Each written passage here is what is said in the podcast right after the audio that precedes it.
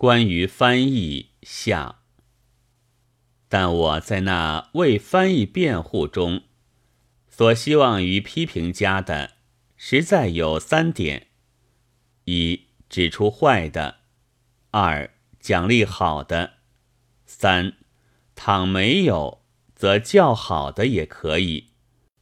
而木木天先生所实做的是第一句，以后呢，可能有别的批评家来做其次的文章。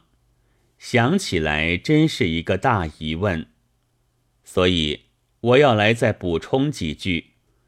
倘连较好的也没有，则指出坏的译本之后，并且指明其中的哪些地方还可以与读者有益处。此后的译作界，恐怕是还要退步下去的。姑不论民穷财尽。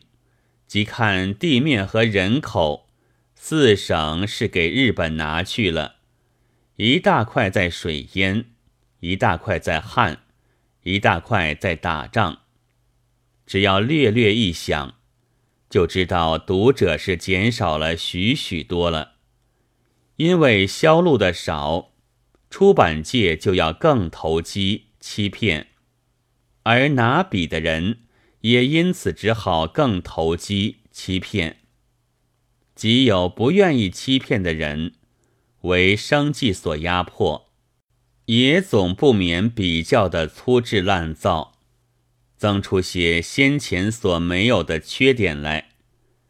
走过租界的住宅区临近的马路，三间门面的水果店，经营的玻璃窗里是鲜红的苹果。通黄的香蕉，还有不知名的热带的果物，但略站一下就知道，这地方中国人是很少进去的，买不起。我们大抵只好到同胞摆的水果摊上去，花几文钱买一个烂苹果。苹果一烂，比别的水果更不好吃，但是也有人买的。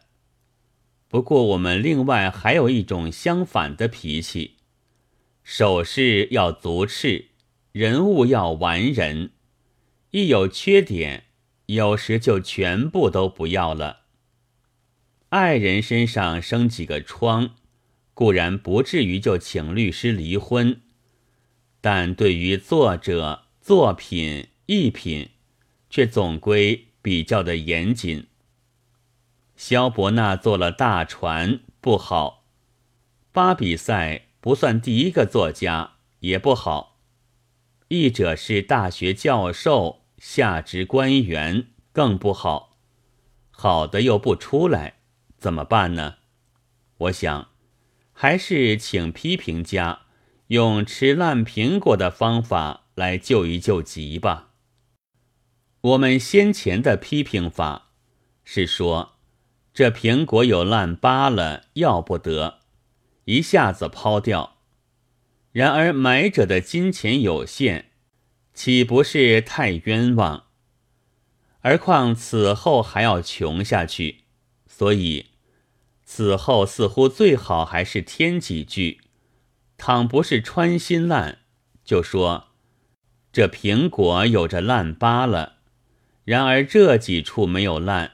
还可以吃的，这么一办，一品的好坏是明白了，而读者的损失也可以小一点。但这一类的批评在中国还不大有。即以自由谈所登的批评为例，对于二十世纪之欧洲文学，就是专指烂疤的。记得先前有一篇。批评邹陶奋先生所编的高尔基的短文，除掉指出几个缺点之外，也没有别的话。前者我没有看过，说不出另外可有什么可取的地方，但后者却曾经翻过一遍，觉得除批评者所指摘的缺点之外，另有许多记载作者的勇敢的奋斗。虚立的卑劣的阴谋，是很有益于青年作家的，但也因为有了烂疤，就被抛在框子外面了。所以，我又希望刻苦的批评家来做剜烂苹果的工作，这正如拾荒一样，是很辛苦的，但也必要，而且大家有益的。九月十一日。